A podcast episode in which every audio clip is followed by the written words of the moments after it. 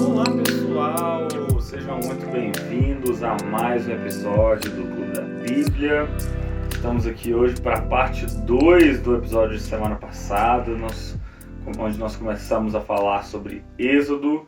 Eu sou Pedro Fernandes, como vocês já sabem, e do meu lado está o meu pai. Fala pessoal, Pastor Gibas aqui. Hoje eu quero começar aqui externando né, a minha gratidão a Deus em primeiro lugar, a nossa gratidão a Deus. A gente tem gravado esse podcast às terças-feiras e eu confesso que terça é um dia que eu fico cheio de expectativa para chegar à noite, sentar, gravar. É, temos é, muita gente tem é, é dado retorno para a gente, nos apoiando.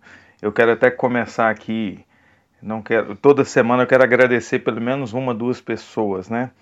Quero começar a citar você que está ouvindo, é, você que é nosso ouvinte tem se manifestado né, sobre esse podcast. Eu quero criar esse momento aqui no começo. Hoje eu quero agradecer, vou agradecer lá de patrocínio minha prima Terezinha Crinha. Essa semana foi legal que a gente demorou a lançar o podcast. Normalmente a gente lança no sábado cedinho e por conta do feriado na semana passada a gente atrasou e ela cobrou. Gente, cadê o podcast? Beijão, prima. Um abraço. E também vou deixar aqui um abraço para Cleuzinha. Cleuzinha é nossa ajudante. Hoje eu estava saindo para trabalhar, ela já estava aqui em casa no batente.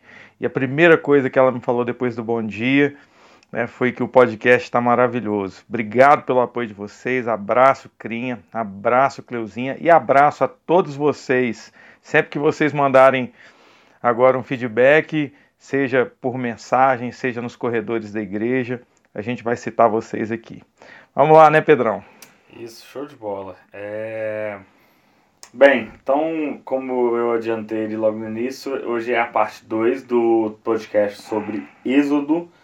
É, na semana passada a gente falou sobre os primeiros 14, 15 capítulos, 14 capítulos, né, para ser mais exato, é, do livro, que a gente está chamando de parte 1, embora assim, a gente não está na metade do livro, com 14 capítulos, o livro tem mais do que 28, então a gente está um pouco antes da metade, porém é, é uma boa divisão, porque a partir de agora vão entrar é, dentro, o, o livro vai entrar dentro de alguns temas que ele vai se demorar um pouco mais. Até então a história está um pouco mais fluida. Então, recapitulando, a gente falou sobre o tempo em que o povo é, de Deus, o povo de Israel, estava ali no Egito como escravo gente falou de toda a saída do povo, com é, a faraó endurecendo o coração, o, o surgimento de Moisés como a figura do libertador. Falamos, aliás, sobre todas as tipologias ali do livro de Êxodo, é, as pragas, é, o processo de saída e finalmente a gente terminou falando sobre a travessia do Mar Vermelho. Acho que a gente pode recomeçar a partir desse tema aí, que é esse momento tão conhecido que eh, citado né, na cultura popular, todo mundo já ouviu falar desse momento da passagem do Mar Vermelho. E é a partir daqui que a gente caminha hoje.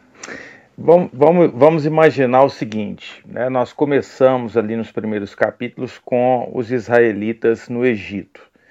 Depois eles passam para o deserto, que é o momento que a gente está ali na travessia do, do, do, Mar Vermelho.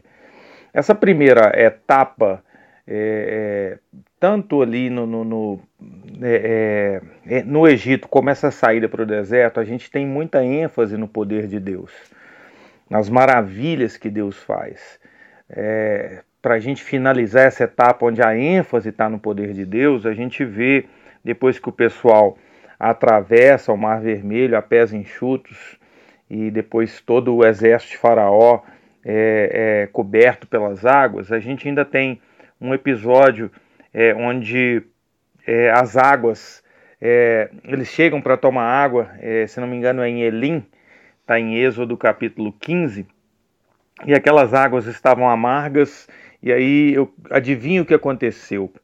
O povo mais uma vez murmurou. Lembram, né, que a gente falou que o povo sempre reclamava, sempre murmurava, e mais uma vez experimentam do poder de Deus com Moisés transformando aquelas águas amargas em águas doces e dizendo para o povo né, que sempre que eles continuarem crendo né, no poder de Deus, nos milagres que Deus pode fazer, eles desfrutariam né, dessas bênçãos do, do, do, de, de, curas, de milagres. Né? Então, mais um sinal do poder de Deus. E, e para fechar esse episódio, é, ou, ou, essa etapa né, do, de, de, de, da ênfase no poder de Deus, eu acho que a gente pode citar, Pedro, é, quando Deus manda o maná do céu. O povo está preocupado, achando que vai morrer no deserto, que não tem comida, sente falta das cebolas do Egito, é, da, da, embora fossem escravos no Egito, eles tinham comida, né? Lembre daquela tipologia né, do, do Egito como mundo e da, daquele, daquela pessoa que se converte a Deus, mas que às vezes sente falta né, das coisas do mundo, mesmo sendo escravo do diabo. E ali Deus providencia né, o maná, que é aquele pão que, que cai do céu. Né? Na verdade, é, é, o, o, maná, o nome maná, significa, é, no hebraico, é uma palavra parecida com o que é isso? É, e, e, na verdade não é que caiu do céu, né? A gente usa essa expressão que cai do céu, mas não é isso que acontece, né? A, a Bíblia diz que todas as manhãs o povo acordava e tinha aquele alimento é, é, é que, que é o maná meio é, adocicado, é, é, ele, ele, brotava com o orvalho do chão e ele tinha a quantidade certinha para cada família, né? Se você não adiantava pegar mais porque apodrecia e, e não adiantava pegar dobrado no sexto dia, é, é, é, todos os dias, porque ele também apodrecia. Eles só poderiam pegar esse alimento dobrado no sexto dia quando porque o sétimo dia é, já era uma instrução de Deus para que eles guardassem. Né? E o maná tem uma tipologia, né, Pedrão? Também você quer compartilhar aí o, o Senhor Jesus, né? O nosso alimento diário, né? Sim, sim, sim. É, é, é muito legal essa lógica, porque Deus não queria simplesmente prover o, o necessário para eles sobreviverem, mas ele, eles, ele queria que o povo continuasse dependente daquilo, né? justamente por isso essa loja de não ter que armazenar, porque o armazenamento, né, é, e aliás o texto fala que alguns israelitas eles, eles vão meio que é, testar, eles juntam maná para dois dias e veem que a parada apodrece mesmo, é, e é muito a, o esforço humano, né, é quando o homem tenta pegar aquilo que vem de Deus mas colocar dentro do controle dele, fazer, não, eu vou fazer do meu jeito, muito obrigado Deus, porque você mandou o que eu precisava, agora eu cuido, agora eu ajunto, eu faço meu armazenamento, porque eu preciso depender de mim. É isso, se o, enquanto o povo de Israel poderia, se o povo de Israel armazenasse aquele, é, aquele alimento, era o jeito deles continuarem dependendo deles mesmos, porque afinal o estoque dele ia durar até X dia, ele saberia que ele teria aquele ali até o dia X. Mas o pedido de Deus para que o povo não pegasse mais do que um dia era tipo assim: vocês vão ter que confiar que amanhã eu vou mandar de novo. É, não, não dá para confiar no armazenamento de vocês, vocês vão ter que confiar na minha provisão pro próximo dia. E como meu pai falou, é uma tipologia do alimento diário, né? Da gente é, diariamente se alimentar da palavra de Deus. Né? Esse maná como sendo. Né? Algumas pessoas até usam no meio, no meio cristão, é bem é, é comum às vezes a gente ouvir né? o maná, o alimento de Deus como é, a palavra que ele traz até nós, é, tanto sendo a própria Bíblia como um profeta que nos dá, traz uma mensagem, uma pregação. De alguma forma a gente é alimentado por Deus diariamente. E a gente não pode negligenciar isso, a gente não pode achar que a gente está. É, que a gente pode comer de menos nem de mais. Por um lado, é, a gente, por exemplo, né, falando da comida do ser humano, a gente não pode comer tudo, a comida da semana inteira na segunda-feira não vai adiantar. Quarta-feira, terça-feira você está com fome. E o maná tem essa lógica de ser o alimento que serve para aquele dia e no dia seguinte você precisa de mais dele. E, e é bom lembrar, eu estava procurando aqui na Bíblia, em João capítulo 6, sempre me refiro a esse texto porque acho ele sensacional, né? Quando depois do milagre da, da, da multiplicação de pães e peixes, né? E os, a, a multidão volta em João 6,30, né? e pede um sinal, novo sinal para Jesus, para crer em Jesus, né? O povo é fantástico, né? Um dia Jesus multiplica pães e peixes, no outro dia eles querem um sinal para crer que ele é Jesus. E Jesus diz no versículo 31, né? Na verdade, no versículo 31, essa multidão continua dizendo: Nossos pais comeram maná no deserto, como está escrito. Deu-lhes a comer pão do céu. E Jesus então responde, né, com relação quando, ah, quando essa lá no, no Evangelho de João no Novo Testamento o pessoal pergunta do maná, João 6:32, Jesus disse: Em verdade vos digo, não foi Moisés quem deu o pão do céu, o verdadeiro pão do céu é meu Pai quem vos dá, porque o pão de Deus é o que desce do céu e dá vida ao mundo.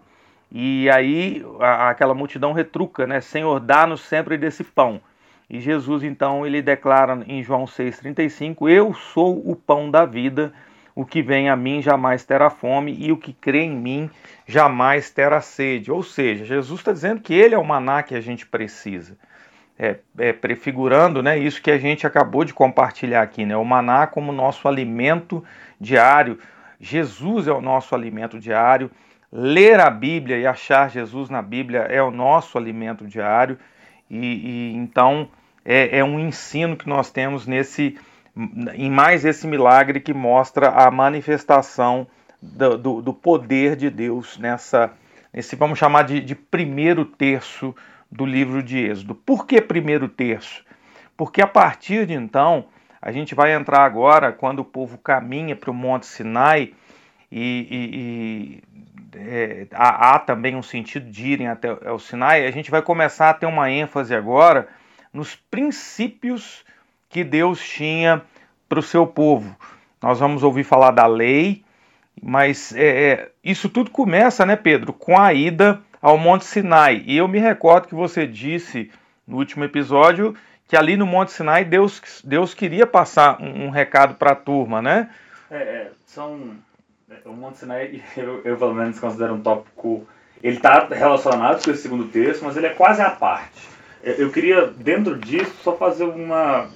Eu acho que a gente pode abrir esse, esse próxima sessão. No capítulo 18 tem uma, um fato interessante que é quando é, Jetro, que ele é sogro de Moisés, ele vai chegar. Boa, boa lembrança. Ele... Tava pulando o sogrão do Moisés. Mas é legal porque tem uma conexão com esse segundo momento. Porque Jetro ele vem, ele vai trocar uma ideia com Moisés, Moisés vai explicar ali como é que tá a situação, né? Quase como é, Jetro vendo com a sua experiência, com outros olhos ali o que estava acontecendo. E acontece uma coisa muito legal, porque é, Jetro vê que a carga sobre Moisés ela era muito pesada é, e que Moisés não conseguiria cuidar de 3 milhões de pessoas, que a gente calculou semana passada, né? Isso aí. 3 milhões de pessoas para um líder era muito difícil. E Jetro vai fazer, dá um conselho para Moisés. Jetro pergunta para Moisés, né? Moisés chega cansado no final do dia e Jetro falou assim: "O que, que você está fazendo?" Não, eu, o povo vem e eu julgo a causa de cada um deles aqui, eu dou conselhos para eles, de 3 milhões de pessoas. É muito complicado, realmente era inviável. Feliz, feliz, felizmente Moisés teve o conselho do sogro dele é, para isso. Mas o que, que, é legal? O que, que isso tem a ver? Que, tá, e aí, né? Deu esse conselho. É legal porque a, essa segunda sessão do livro de Êxodo, como o pai falou, é, é uma parte que vai falar mais da lei, você, vai, você que já leu ou que está lendo notou que ficou um pouco mais maçante, um pouco mais chato, né? Porque vai entrar. Tá, os 10 mandamentos é legal, mas depois quando a gente começa a ouvir muita lei, que aliás vai ser um pouco mais intenso nos livros de Levítico, Números, a gente vai ver isso muito mais, mas eu acho que já, a gente já pode tocar nesse assunto agora. E, uma, e o que eu acho mais legal, o que, que tem a ver lei e esse momento de Jetro é que Deus estava interessado não apenas é, nesse momento, não apenas um aspecto espiritual, isso era muito importante, é, cerimonial, sim, de tirar pecado do povo, e a gente vai ver uma parada sobre lei que tem a ver com um animal e matar animal e tal, mas esse capítulo 18 ele começa, inaugura um momento em que Deus queria organizar Israel como sociedade também, como um povo que tem suas próprias leis, que tem seu modo de viver, regras, tem regras é como uma espécie de. Ali não era democracia, né? Mas enfim, uma espécie. Não era monarquia também, porque não tinha rei, mas uma organização, uma aqui ali, uma. É, a gente chama. a, a, gente chama, né, Israel de uma teocracia. Teocracia, obrigado, tinha esquecido desse termo. É, e, e, enfim, mas independente de ser teocracia, democracia, ou seja o que for, é, Israel começa a tomar um contorno de uma sociedade organizada. E isso é um primeiro momento que a gente vê isso na Bíblia, algo que reverberou não apenas em outros povos, é, Israel posteriormente se torna uma monarquia, vai ter reis, quando a gente falar do livro de reis ali, Samuel, a gente vai falar disso. É, mas tudo isso começa aqui, e essa lógica de organizacional a gente vai ver no, no Levítico, no, a gente comenta depois, é, leis e, e, regras que eram sobre higiene. Era sobre o povo ter o básico de higiene, porque eles precisavam se comportar direito na sociedade. Não sei se você sabe, mas o cristianismo é uma religião que impactou profundamente as bases da sociedade ocidental.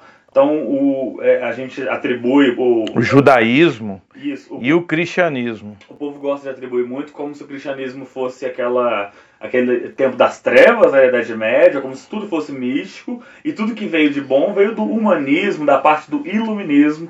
É, mas o que a gente vê ao longo da história não é, não é isso. A gente vê que muito do que a gente conhece como sociedade de hoje teve seus princípios no cristianismo e num Deus que se preocupava, aí sim, voltando agora para o nosso texto, com um, um jeito organizado de se viver. Era um Deus que não queria simplesmente que o povo matasse animal para tirar pecado, mas que queria ensinar esse povo a como viver junto, como viver organizadamente. E para ilustrar o que o Pedro está falando, basta lembrar que um, um país, para não citar outros, como os Estados Unidos, tem a sua constituição embasada né, né, nessas leis, é, na, na orga, é, como foi organizado as leis né, no, no, no, Antigo Testamento, isso foi usado para para fazer a constituição de, de uma grande nação que é uma não, não é, você pode ter suas questões com ela mas é, mas é uma nação relevante é, em toda a sociedade né Pedro? Então é, é isso. É, é um, é, esse esse capítulo 18 acho que ele inaugura muito bem esse período da lei porque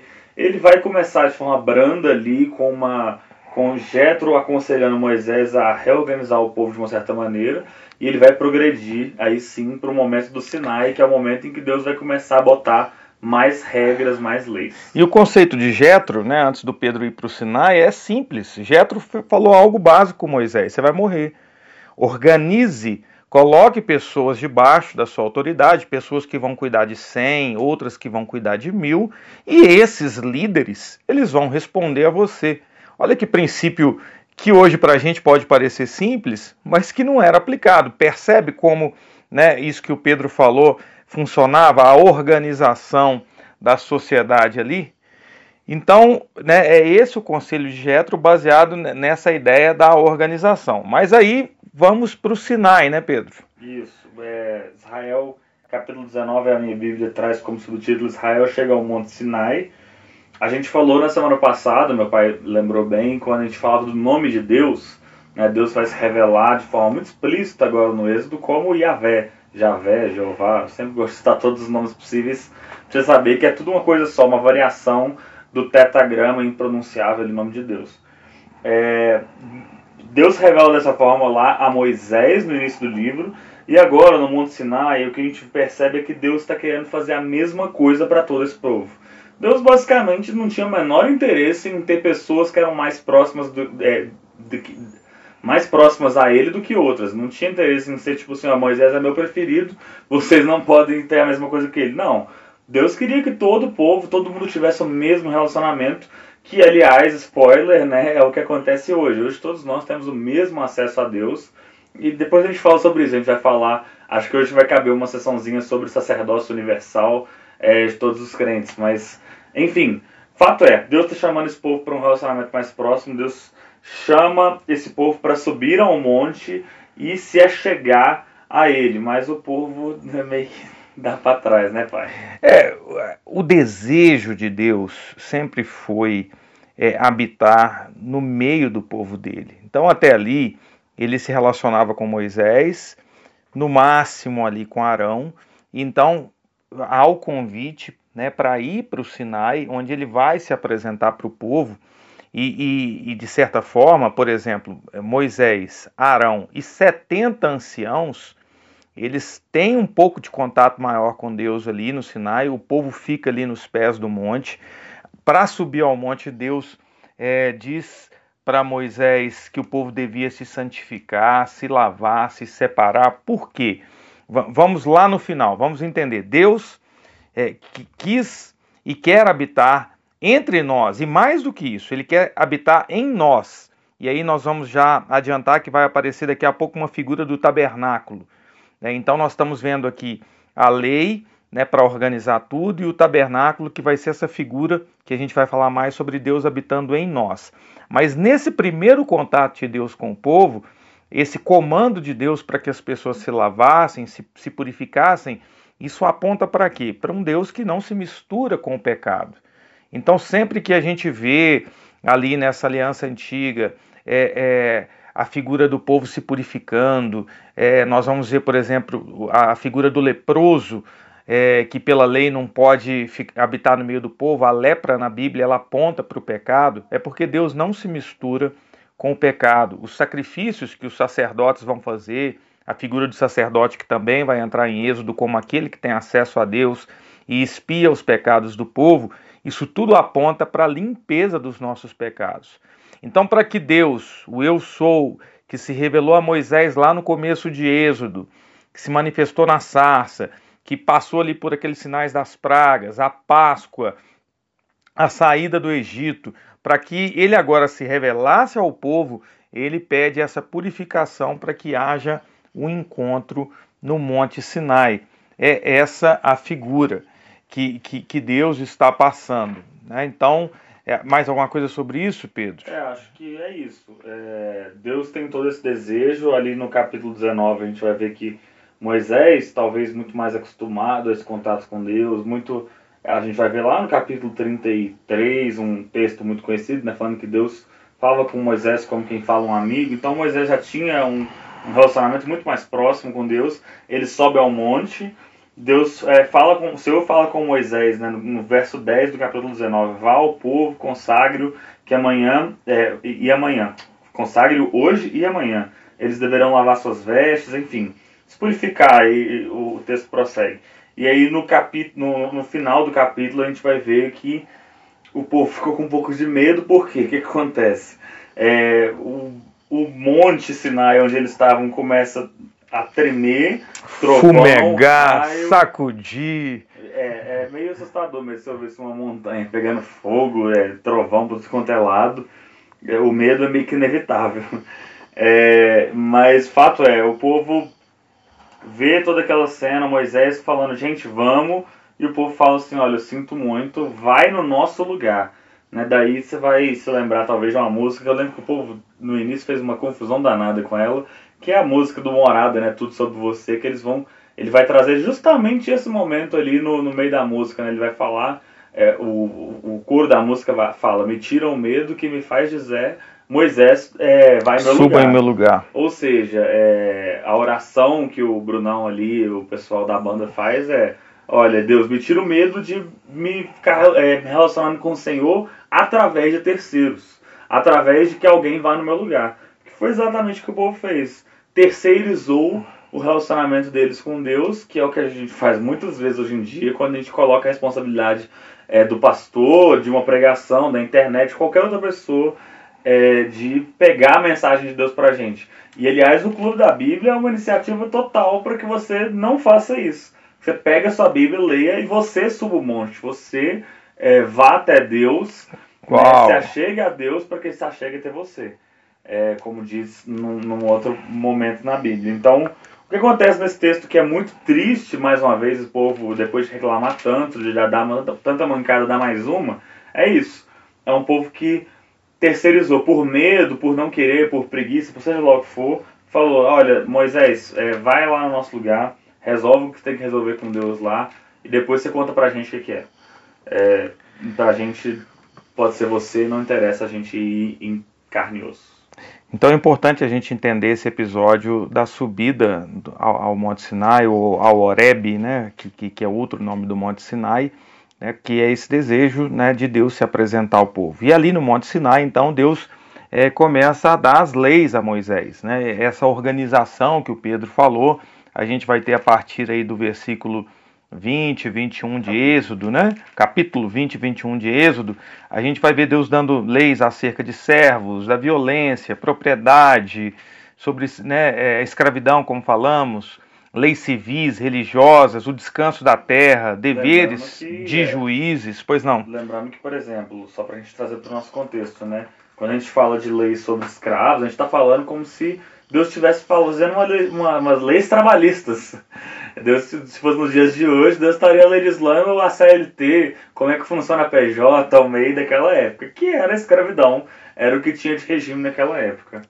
Exatamente, Pedro. Então, assim, isso tudo pela questão de organização. E claro, né, a gente está falando da, da questão da lei, a gente vai descobrir depois, à medida que a Bíblia vai avançando e, e, e o Novo Testamento vai nos revelar isso, principalmente através de Romanos, mas de outras cartas de Paulo também, a incapacidade do ser humano de cumprir essa lei. Nós somos, isso é muito importante de ser falado, nós somos incapazes de cumprir a lei de Deus. Não há ninguém que consiga cumpri-la. Eu brinco que a gente não consegue obedecer um sinal de trânsito. Talvez você vire e fale assim: não, pastor Giba, sinal de trânsito eu obedeço, eu não atravesso, não. Mas você pode parar o seu carro às vezes num lugar que não era para parar. Então, assim, eu dou esses exemplos bobos para dizer que a gente não, não consegue. E, e, e para isso veio Jesus, né, que é a graça, para que a gente cresce nele, porque Jesus cumpre a lei em 100%. Jesus vive uma vida aqui sem pecado, para que a gente, crendo nele, entregando nossa vida para ele, confessando como Salvador, Deus vai passar a nos ver através de Jesus, ou usando uma expressão bíblica, nós somos justificados nos tornamos justos por causa de Jesus. Então, é, precisamos reconhecer né, que não conseguimos cumprir a lei. Se você está ouvindo esse podcast, e, não, eu consigo, eu obedeço totalmente. Não, ninguém. A Bíblia é clara com isso. Mas então aí, aí alguém pode perguntar, né? Para que serve a lei? Para que serve a lei? Responde aí, Pedro. No Novo Testamento ali, se eu não me engano, o argumento é de Paulo, ele vai dizer que a função da lei, na verdade, é evidenciar o pecado. Então, essa é a única função, é a única pra gente, né? Para aquele povo teve N funções, teve um papel histórico muito importante. Pra gente, hoje, lendo isso daqui, a função é você pegar uma lista e dar check naquilo que você consegue cumprir e marcar um X no que você não consegue. Não, você vai encontrar um monte de X, você vai encontrar um monte de coisa que você não consegue, como meu pai falou, mas a lei ela evidencia o nosso pecado, ela vai reforçar aquilo que, que é dito na Bíblia tantas vezes, né? Que todos os pecados eles estão longe da glória de Deus, todos, 100%, todos são ruins, não há um homem bom, não há um justo sequer, é isso que a Bíblia vai falar sobre a condição humana, que todos nós estamos igualmente errados. O que a lei faz é justamente esse nivelamento. Né? Já que nós poderíamos dizer, é, comparar, ah, eu tenho mais ou menos faltas, ah, eu não, eu não tenho nenhuma falta, eu não cometi nenhum erro. O que a função disso aqui é a gente olhar e falar assim, todo mundo errou em algum momento. Todo mundo tem algum ponto aqui que erra diariamente. Então estamos todos E que erraremos. E que erraremos. É, então estamos todos completamente iguais diante de Jesus, como meu pai falou. É, Jesus é o único capaz de tornar-nos justos, tornar, é, nos tornar capazes de é, estar diante de Deus, de purificar nosso pecado, enfim. É, é isso. A lei serve para que a gente possa reconhecer que a gente não é nada e que a nossa justiça não, não serve para nada diante de Deus. Então, né, Deus segue dando as leis, é onde também nós temos o momento das duas tábuas, né, do, do, do, do chamado decálogo, ou mais conhecido como os Dez Mandamentos. Não a novela, só as tábuas que a gente está falando. É, não a novela. que, né, que, que tem, claro, uma importância né, para o cristão e principalmente para o povo judeu, mas também né, mostrando que a gente não consegue cumprir aquilo na sua integridade, a gente em algum momento pode errar, é, ou pode ter uma dificuldade em cumprir isso, como falamos. Uma coisa interessante, asterisco, assim, bem parênteses mesmo, rápido, é o, a, a gente estava falando sobre o impacto do, da, da religião judaica na sociedade, e os Dez Mandamentos é um grande é, ponto de cima disso, né? É uma, um conjunto de leis talvez mais famosos da humanidade. Né? Você talvez não saiba o que está na Constituição Americana, você mal sabe, às vezes, o que está escrito na Constituição do Brasil, mas os Dez Mandamentos, a maioria de nós sabe citar pelo menos quatro, cinco ali e, e já ouviu falar. E além dos Dez Mandamentos, ainda falando dessa curiosidadezinha sobre esse impacto, aqui a gente também vai ver é, aquele código que a gente tanto recita, né? O olho por olho, dente por dente. Que a gente não, não vive mais sobre isso, amém, vivemos no tempo da graça, mas que também impactou muito. Durante milênios, o mundo viveu, as sociedades viveram é, sobre essa lei. É, olho por olho, dente por dente, é, mão por mão, pé por pé, é, é, o que diz o texto bíblico. Então, só um parênteses para a gente relembrar tanto que foi impactante ao longo dos milênios, séculos, na sociedade ocidental e, enfim. E ainda tem gente, pensar que ainda tem gente que vive por isso, né? Mas, mas enfim, né? Sigamos. Então Deus promete novamente a posse da terra ao povo. É, no capítulo 24, Deus se aliança com Israel, e aí a gente tem mais uma, uma pequena virada, né? Se a gente teve no começo ali, como dissemos, uma ênfase no poder de Deus Agora estamos ali com a lei, uma ênfase no nos princípios de Deus. Agora nós vamos entrar num período onde Deus manda trazer ofertas para construir o tabernáculo. E o tabernáculo ele vai apontar para uma ênfase na presença de Deus. Então agora é, lembra que dissemos que Deus queria vir habitar no meio do seu povo? Pois é, a figura do tabernáculo que vai aparecer a partir do capítulo 25 que era construir um local, e aí nós vamos ver a partir do capítulo 25 toda uma série de regras. Né? Então, aqui, só para ilustrar aqui Êxodo 25, é, ele, ele, Deus fala para construir uma arca para colocar nesse tabernáculo, um propiciatório, uma mesa, um candelabro, depois cortinas enfim, aí vai ter véu, vai ter incenso, vai ter altar para holocausto, o átrio, é, vestes para sacerdotes que vão aparecer daqui a pouco, um candelabro com azeite. Pois não, Pedro? A, a, leitura que a gente vai fazer desse tabernáculo é legal porque ela pode variar muito, né? Aí vai depender um pouco do, do que você acredita. Então, linhas um pouco. Aliás, linhas extremamente é, simbólicas, eu já li algumas coisas muito legais sobre isso, elas vão tratar cada item do tabernáculo com um simbolismo para os dias de hoje. É, e algumas coisas eu sinceramente acho muito legal a respeito disso. É, na, a, a Zoe Lilly, uma das líderes da igreja Zion, lá de São Paulo, ficou muito famosa por causa do pastor Tel Hayashi, um dos líderes do Descende, um movimento de muito impacto nos últimos anos. É, lá na igreja eu sei que eles creem, por exemplo, no tabernáculo como uma figura, por exemplo, de como a gente chega a Deus é, passo a passo, não apenas sobre chegar a Deus, mas eles, eles vão falar sobre a, a, parte mais externa, sendo o momento de gratidão, é, quando a gente chega ali em louvor. Depois você vai se chegando através de Jesus e você lembra da obra da cruz, até que você chega para o lugar é, santo, onde você já está em mais intimidade, e o lugar santíssimo como um lugar de máxima intimidade. Então, é, é uma crença bastante simbólica a respeito de cada item do tabernáculo.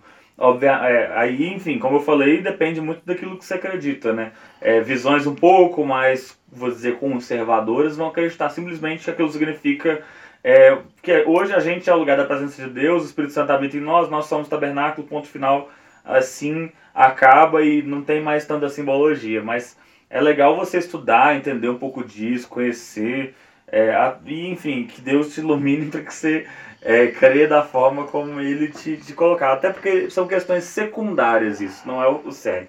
Mas eu queria comentar sobre isso, que eu acho bem legal a gente pensar que é, existem formas mais profundas ainda de ler esse texto que às vezes é um pouquinho maçante, né?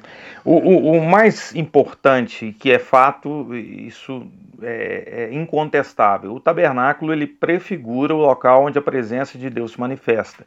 A gente já trazendo, como Pedro disse, para os dias de hoje, hoje o tabernáculo somos nós, somos nós, né? A Bíblia diz que é, o, é, João, Evangelho de João 1,14, o Verbo se fez carne, habitou entre nós, cheio de graça e de verdade, e vimos a sua glória, glória como do unigênito do Pai. Quando a Bíblia diz que o Verbo se fez carne e habitou entre nós, esse verbo habitar no grego ele é ele, ele significa tabernáculo. Tabernaculou entre nós. A gente pode traduzir livremente dessa forma. O verbo tabernaculou entre nós, ou armou uma tenda dentro da gente, se você preferir algo mais poético. Então, pensando nessa tipologia do tabernáculo como local da presença de Deus, você consegue enxergar outras figuras. Por exemplo, a Bíblia fala da arca, é, a arca era feita de madeira de acácia e revestida de ouro. A madeira de acácia, quando você estuda, é uma madeira pesada, cheia de nós, difícil de trabalhar. Então a gente pode inferir que somos nós, seres humanos, de cerviz dura, difíceis de trabalhar, porém revestidos da presença de Deus, revestidos de ouro. Né? E, é, essa é uma figura da arca. Dentro da arca, por exemplo, se você lê Êxodo, é, a instrução para né, aquele povo, para Moisés, era guarde dentro da arca as tábuas da lei, um, um, um, vaso de maná, né, uma amostra do maná e a vara de Arão. Isso também me recordo da, das minhas aulas antigas no seminário, né, é uma prefiguração da Trindade, as tábuas da lei representando Deus Pai, o vaso de maná representando Jesus, né, lembra do, do maná diário, a presença diária de Jesus, e a vara de Arão, né, que foi a vara que sobressaiu lá no monte, que fazia sinais, é, representando o Espírito Santo e seu poder. Fato é, mais importante, Deus sempre quis habitar entre nós e, e, e ele desce do Sinai, então, para habitar entre nós de forma ali é, tipificada na, na, na, na arca, no tabernáculo, para depois passar a habitar em nós no Novo Testamento. Tem um texto que eu gosto em Colossenses, capítulo 1, versículos 26 e 27, que fala assim: O mistério que esteve oculto durante épocas e gerações, mas que agora foi manifestado a seus santos a eles quis Deus dar a conhecer entre os gentios a gloriosa riqueza deste mistério, que é Cristo em vós, a esperança da glória. Então a gente precisa é, entender essa figura do tabernáculo dessa forma. O, o, resumo disso aí, dessas duas primeiras partes que a gente falou até agora, esses 35 minutos de podcast, é justamente todo o esforço de Deus é, de vir até o homem. Como a gente falou lá em Gênesis, né, quando a gente estava falando aquele podcast, é, o cristianismo como uma, uma das únicas, se não a única religião em que o homem não vai até Deus, mas Deus vai até o homem. Então, Deus faz um primeiro esforço ali no Monte Sinai fala, gente, vamos, vamos, subam até aqui, é, a gente vai ter um encontro. E o povo dá para trás e Deus fala, beleza, então eu vou construir um tabernáculo, eu vou habitar no meio de vocês. Vocês vão estar andando, eu estou ali no meio de vocês. E, enfim, é uma segunda, é um segundo estabelecimento dentro dessa pequena sessão de Deus para um meio de se relacionar com o seu povo. Até que. É, é importante também na questão do tabernáculo a gente lembrar que em, no capítulo 28 Deus institui a figura do sacerdote, que é Arão. Arão, eu não sei se você se lembra, é o irmão mais velho de Moisés é, quando Moisés fala que não sabia falar direito, Deus fala: não tem problema não, vou te mandar seu irmão, que ele sabe falar bem. Arão era uma espécie de porta-voz. Deus dava as coisas para Moisés, mas era Arão quem falava ao povo. E Deus escolhe Arão e os seus filhos para o ministério sacerdotal. O ministério sacerdotal ele também aponta para Jesus. Né? Naquela época era necessário um sacerdote para poder é, é, pagar os pecados do povo, fazer aqueles sacrifícios de animais, a gente vai ver isso, né, como Pedro disse mais para frente, principalmente em Levítico. O sacerdote eh, Levítico, o sacerdote ele tinha essa figura de espiar, pagar os pecados do povo, tinha, to, tinha toda uma série de regras. Ele era o representante do povo diante de Deus. Obrigado. E Deus escolhe Arão. Interessante, né? Deus não escolheu Moisés, escolheu Arão, que era mais imperfeito que Moisés, teoricamente, e eu vou justificar isso já já. É, é, mas enfim, hoje, só, só terminando a questão do sacerdócio e trazendo para os dias de hoje. É, hoje somos todos sacerdotes. Hashtag somos todos sacerdotes. Aliás, recomendação de livro do dia é o livro Somos Todos Sacerdotes, com esse nome, que vai explicar o que eu falei, que a gente ia falar um pincelar um pouquinho sobre isso, isso que, a gente, que é chamado na teologia de sacerdócio universal dos crentes. dos crentes. Ou seja, hoje a gente não tem mais representantes diante de Deus, nós estamos diante de Deus. E Jesus é o nosso grande sumo sacerdote, que é uma outra figura é, que é essa figura do, do representante máximo é, de um povo diante de Deus. O livro de Hebreus vai tratar disso um pouco mais é, extensamente, falando sobre como Jesus cumpre essa, essa figura Perfeito. do sumo sacerdote. Perfeito, Pedro. E, e é isso, né? Você pode pedir oração para um pastor, para um colega, para a irmã de oração. Fazemos isso, claro. A Bíblia nos encoraja a orarmos uns pelos outros e pedirmos oração, oração uns pelos outros, mas todos podemos nos achegar a Deus. Uma das, uma das, é, é, um, uma das peças né, do tabernáculo é, era a, o véu. Né? Havia um véu que separava o lugar santo do lugar santíssimo. Quando Jesus morre, né, nos evangelhos, diz que o véu se, do templo se rasgou de alto a baixo. A figura é, a partir deste véu que se rasga, todos aqueles né, que confessam Jesus como Salvador, que creem em Jesus, eles podem se achegar a Deus né, através é, desse sacerdócio universal de todos os crentes. Pedro também vai escrever na sua primeira carta, né? Vós sois raça eleita, nação santa, propriedade particular de Deus, sacerdócio real. Esses somos nós diante de Deus. Agora, eu é, é só para pegando aí, eu estava falando de Arão, né, o sacerdote. Acontece é, mais um episódio para a gente já começar a caminhar para o final, que é um episódio importante também, que quando Moisés ele está no Monte Horeb lá, é, ele está recebendo a, a, lei de Deus, ele de repente desce, né? Deus dá um recado para ele, ó, desce, que a turma lá embaixo surtou. E, e, e Deus desce e é o famoso episódio do bezerro de ouro, em é, Êxodo 32. O povo, a, a, minha, a minha Bíblia diz aqui que, vendo o povo que Moisés demorava a descer no monte, acercou-se de Arão e lhe disse: Levanta-te e faz para nós deuses que vão adiante de nós, pois quanto a este Moisés, homem que nos tirou do Egito, não sabemos o que lhe é, terá sucedido. Moisés estava há vários dias no monte, né, mês, né, mais de mês, ele fica 40 dias e o povo não consegue esperar e pede deuses para adorar. Não é diferente dos dias de hoje, né? É legal porque. Legal assim, né? É deprimente, né? Mas é interessante a gente interessante. que o povo comete dois erros em um. Porque, primeiro, é, aparentemente, eles não estão tentando substituir Deus. Eles parecem estar tentando substituir Moisés. Porque o do primeiro verso vai falar justamente isso. A esse homem Moisés, a gente não sabe o que aconteceu. Então o problema deles era não ter um líder, não ter alguém que fosse de, é, estivesse entre eles e Deus.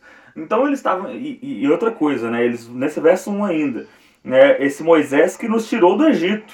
Ou seja, eles estavam atribuindo. Primeiro, o primeiro erro muito ruim. Eles estavam atribuindo Moisés o crédito de ter tirado o povo do Egito. Estavam dizendo, tipo assim, a Deus, não sei, nem, nem, nunca nem vi. Mas Moisés, esse que tirou a gente do Egito, ou seja, é, por causa dele que a gente está aqui, é, ele não está aqui. Então a gente precisa de deuses para ser, um, ser um novo mediador. Deuses que vão nos ajudar a chegar até Deus, porque a gente precisa de alguém para chegar até Deus. Chegar até Deus estava completamente fora de cogitação. Eles não gostavam nem por um minuto entrar é, num relacionamento com Deus. Então, eles têm uma concepção errada de Deus, colocam Moisés no lugar de Deus e pior ainda, né? Aí vão criar um ídolo é, para ser esse mediador, para ser esse Deus que vai conduzi-los é, até a terra prometida. É bizarro, assim, tanto que eles conseguem fazer cagada dupla de uma vez, depois de ter errado tantas vezes nesse livro. Esse povo de Israel é complicado. Esse povo de Israel somos nós, né? Por que, que eu disse que foi um erro de Arão? Porque Arão aceita a pressão do povo, né? Arão, Arão demonstra é, a sua fraqueza como líder, né? E, e, e, um líder precisa ser firme em alguns momentos e manter a sua postura de liderança, é, principalmente o líder que está ouvindo a direção de Deus. Né? Eu gosto de dizer que aquele ditado popular, a voz do povo é a voz de Deus, é uma mentira. Nem sempre a voz do povo é a voz de Deus. É, muitas vezes, é, é, aqui é um caso clássico, né? o povo pecando contra Deus, Arão cede, né, pega a, a, é, é, brincos, é, uma série de artefatos à base de ouro e funde um bezerro de ouro para aquele povo iniciar é, uma adoração, uma idolatria, né, que foi um, um dos grandes pecados que acometeu Israel no Antigo Testamento e é um pecado que Deus abomina também, o pecado de você idolatrar algo ou alguém. Então esse foi um dos erros de Arão e interessante que não há uma, é, uma punição de Deus para esse erro, né? Eu acho, é, estava é, meditando, lendo a respeito, nesse momento Arão erra e depois Números vai mostrar também um outro erro de Arão, quando ele e Miriam, é, irmã dele, irmã de Moisés, eles se insurgem, se rebelam contra Moisés, Deus pune Miriam, mas não pune Arão. Interessante isso. É, mas eu vejo uma fraqueza de Arão, claro, homem, e não estou o desmerecendo, né? Todo, todo, qualquer um de nós, né? Como homem, nós temos nossas limitações, fraquezas e erramos, como, como dissemos aqui, perfeito é só Jesus. E, e interessante também que a gente vê em várias passagens e, e nesse episódio né, do bezerro de ouro, quando Moisés chega, fica bravo com a turma, a figura do, do, do Moisés Lembra que a gente disse que Moisés ele prefigura Jesus, é um tipo de Jesus, porque Moisés ele, ele intercede, ele faz pelo menos duas orações de intercessão pelo povo. Ele suplica a Deus para que Deus não fulminasse aquele povo. É, numa figura de alguém que ora, que intercede. Agora, claro, é, há uma punição. É, Moisés, ele de repente virou: nós vamos precisar matar os idólatras. E o que, que nós vamos fazer? E a Bíblia diz em Êxodo 32 que é a tribo de Levi que se ajunta, se levanta, é, se posicionam do lado de Moisés e matam aqueles que organizaram a rebelião. E, e, da tribo de Levi, é bom dizer aqui também, que é a família né, de, de Arão, e os seus filhos, eles surgem dessa tribo. De Arão vão, vão surgir quatro filhos, dois de uma linhagem que a gente chama de linhagem infiel.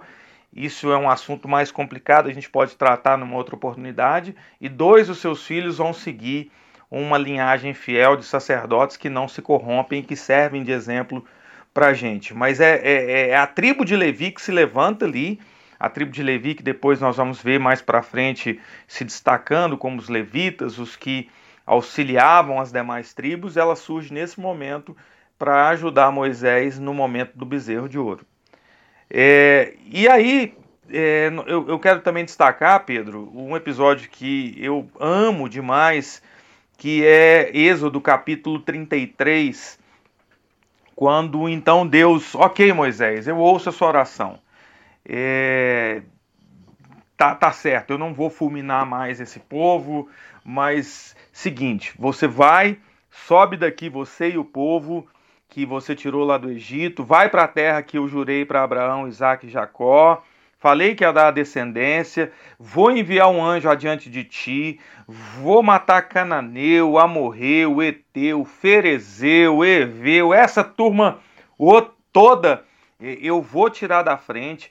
Pode ir para essa terra que eu falei que tem leite, que tem mel, mas eu não subirei no meio de ti, porque esse povo tem uma cerviz dura, e se eu for no meio, eu vou consumir o povo.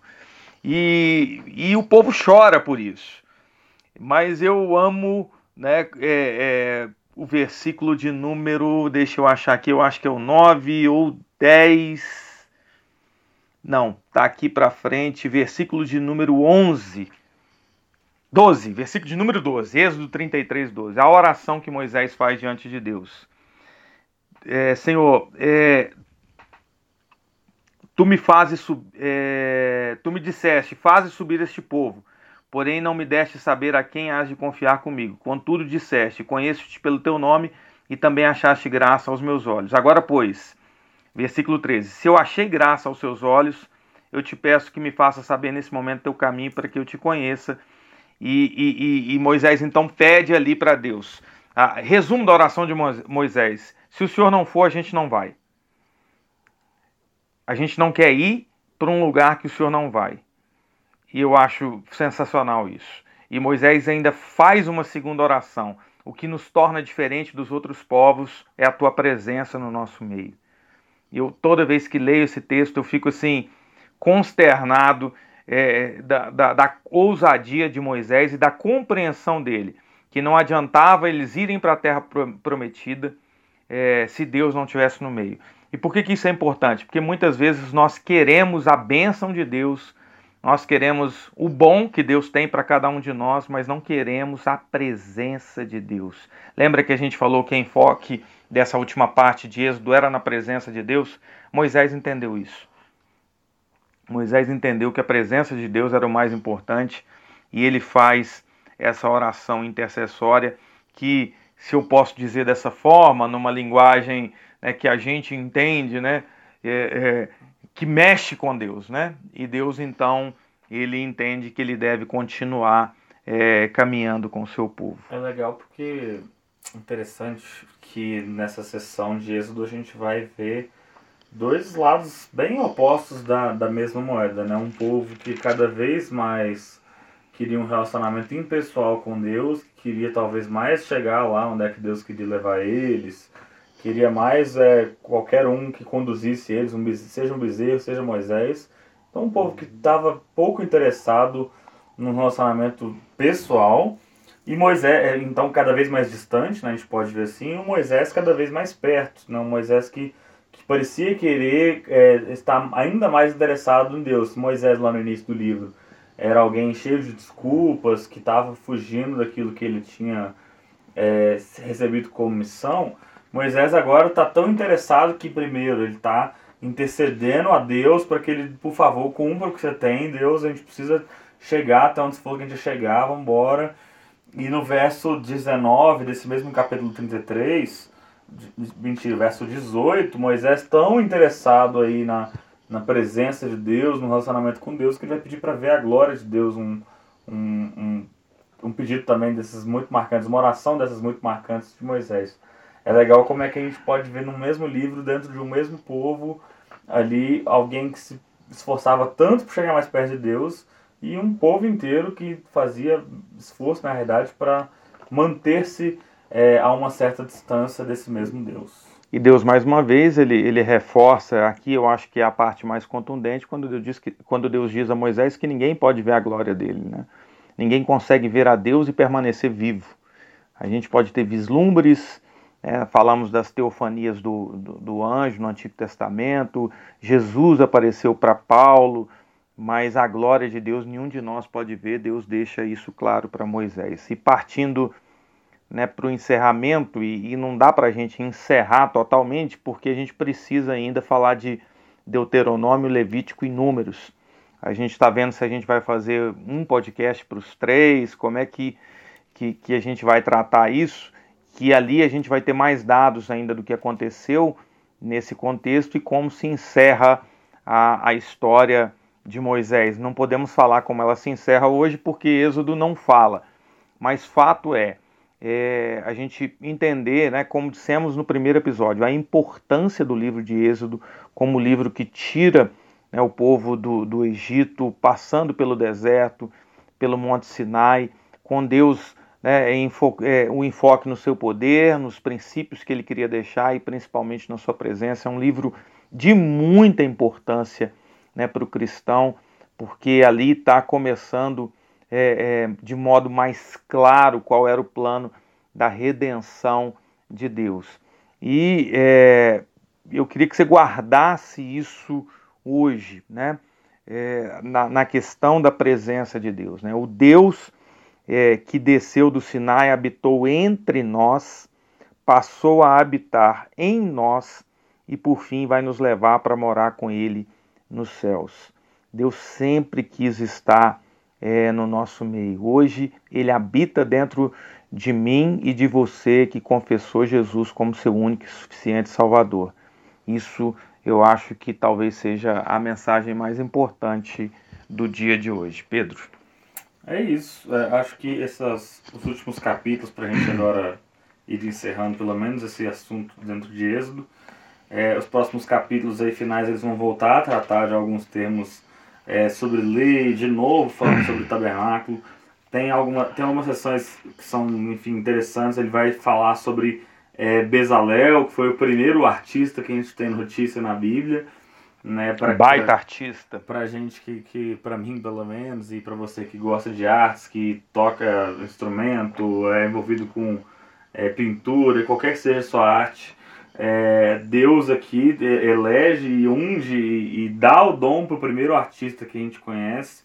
Mas enfim, o livro vai conduzir para o seu final dessa forma, falando sobre é, leis, tabernáculo, tem a ver tu, tudo a ver com esses temas que a gente falou, né? com a presença de Deus é, explicitada através do tabernáculo que Deus tinha implementado e continua a falar sobre ele, e as leis que para a gente hoje evidenciam o pecado, mas para aquele povo significava tanto um jeito de estar puro diante de Deus, né, estar purificado, porque era só através daquelas leis que o povo podia cumprir a lei, estar diante de Deus, tanto como também um jeito de Deus começar a organizar esse povo como sociedade, começar a dar forma para o povo dele, é, para o que viria a se tornar uma, uma grande nação ali é, depois. Então, acho que é isso. A, as lições de Êxodo são essas que o pai falou, muito sobre a presença de Deus, muitas lições específicas sobre o que não fazer, como o povo faz, né? Não murmurar, não terceirizar o nosso relacionamento com Deus, é, não colocar uma pessoa como o centro da nossa vida, como se essa pessoa tivesse toda a responsabilidade de buscar Deus por nós. São muitas lições que a gente aprende com o exemplo negativo do povo e com o exemplo positivo de Moisés, que é o referencial aqui, com todas as suas falhas. Né? Moisés Tava lembrando uma coisa que a gente não citou, mas que eu acho legal. Moisés, bravo com o povo, ele quebra as tábuas que Deus deu para ele. Você que no momento de raiva já quebrou alguma coisa, você tá tranquilo. O homem mais manso da terra também quebrou. Também quebrou alguma coisa no momento de raiva. É, então Moisés, com todas essas falhas, né, mesmo sem conseguir segurar a onda 100% do tempo, é o grande exemplo que a gente tem de alguém que valorizava e que cresceu no relacionamento com Deus, né? Saiu de um começo do livro ali como alguém covarde, que não estava muito afim, que não queria se envolver com a missão de Deus, para alguém completamente comprometido com a missão de Deus. Acho que é uma essas são algumas outras lições que a gente pode aprender com o livro de Êxodo e é isso. Ficamos por aqui. Para a semana que vem, quero só te dizer que teremos um convidado. É, já estamos, temos, teremos esse mês dois, gravaremos dois podcasts com convidados, já estão, já os convidamos, vamos deixar como surpresa para vocês. Com certeza. Obrigado você que nos ouve, que tem né, nos, nos impulsionado. Semana que vem vai ter a sessão abraço novamente. Um abraço para vocês. É isso aí, pessoal. Muito obrigado pela audiência de vocês, por estar ouvindo. Continuem espalhando a palavra. Não desistam, não, não percam o hábito de escutar o podcast também continuem firmes ali. Sei que às vezes a rotina é difícil, mas vai lava a louça ouvindo podcast, vai caminhar ouvindo podcast. Dirige ouvindo é, podcast. Dá um, jeito, dá um play nisso daí, escuta a gente. Não por vaidade nem nada, mas porque a gente crê que isso aqui pode te edificar.